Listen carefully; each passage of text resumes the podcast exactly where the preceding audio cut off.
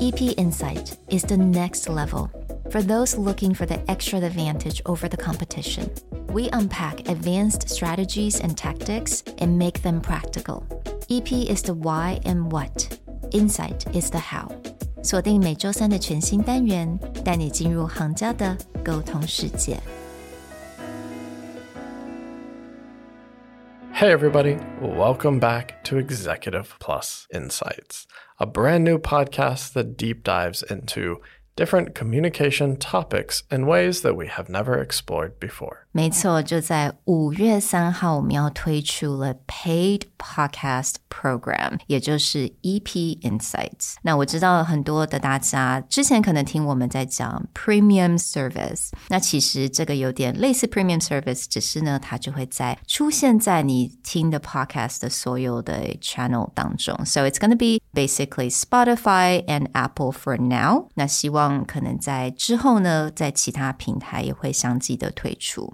So many of you longtime listeners might be wondering what is going to be the difference between the normal Executive Plus podcast and the EP Insights podcast? Over nearly 300 episodes, we've covered every possible topic on the Executive Plus podcast, but we feel oftentimes we're just touching on the surface or we're only getting a little bit under to better understand these topics. What we wanted to do with EP Insights is actually break things down across several episodes and really get into the meat and a true understanding of how to talk at a professional level about each of these topics. Exactly，所以呢，我们还是会继续我们普通的 podcast 单元。那普通的 podcast 就是每周的二跟四的早上六点会推出。So for our EP Insight, which is the paid podcast，会在每周三的早上六点会推出。那这个单元呢，也就是更深度的讨论当月。 或当周的主题，更提供一些系统性的教学。So it's kind of like our premium lessons, but in an audio form. And it's brought to you by three of us again, Nick and I and Andrew.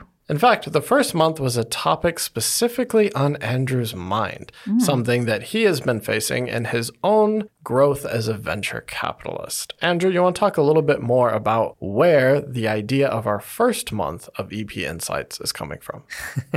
这些 topic 就刚好这个在我生活中出现，但是呢，就像刚刚尼克跟 Sherry 讲的，EP Insight 我们会挑选，一个是大家回应非常好的 的主题，或者是可能啊，我们周围的人有问说，哎，这个这个怎么去 apply？我们挑这些主题，然后做一些 deep dive，就是更深入，用不同的级数更深入的来 explore。那我们第一个 topic 刚好就是我最近碰到，因为大家通常都会在不管是在啊网络上啊，你看影片啊，或者是看书，都会看到，哎，我们在职场上怎么跟别人建立比较深厚、比较长远的关系。对不对？我们 EP Inside 的第一个月推出的第一个月，我们要探讨的是 exactly 是相反的东西，怎么样跟人家建立薄弱的连接？我不知道 at this point 我是不是 should I should I say more or it's enough to intrigue because 嗯，I would say like 有效薄弱的连接，yeah exactly weak but effective connections. Why is that so important for especially in the professional workplace mm. in so many industries. Like Nick and Sherry mentioned, I'm now working in venture capital, so I'm an investor. And weak but effective links mm. is essential mm. to this business. But actually, you can think a lot in a lot of other industries, mm. in a lot of other professions, this is key.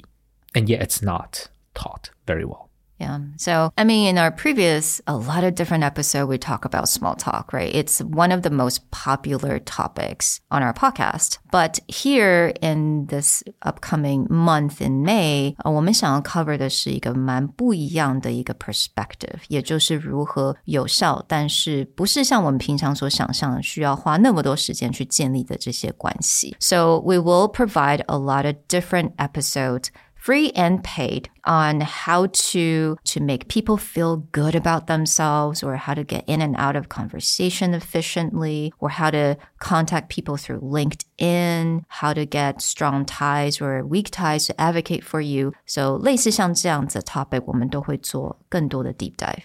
Anyone familiar with our previous premium platform, a lot of this format will feel familiar in that each month we're going to mm. deep dive into something and we're going to split that across the basic topics in the main podcast, mm. plus these really particular dives into one skill to make sure that people walk out with it through the EP Insights platform. Mm. So we hope that if you really want to get more, you want to get connected, and you want to better understand the top communication techniques as we pull them together, as we continue doing the research, and we bring together a more comprehensive idea of how to do that. So I'm sure a lot of you guys are wondering about price.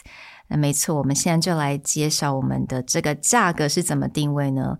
每一个月一百二十元。那如果你要买整年的这个 plan，yearly plan and annual plan，它就是一千两百元。So actually, it's very affordable. For those of you interested in getting a better sense of what the format or what kind of topics we might dive into, mm. go check out our series on the labor market back in February, where we did a multi part breakdown of if you are trying to seek a job, or even you are a company trying to fill jobs, what do you need to keep in mind based on current labor market? In April, we're also covering a bit on that financial crisis related to Credit Suisse, SVB, and what's going on. And you can see how the research and the way that we build out communication goes a little bit further into each topic, more than the overall quick topics that we cover in the main podcast. 那就像我们平常的 podcast 一样，我们也会提供讲义。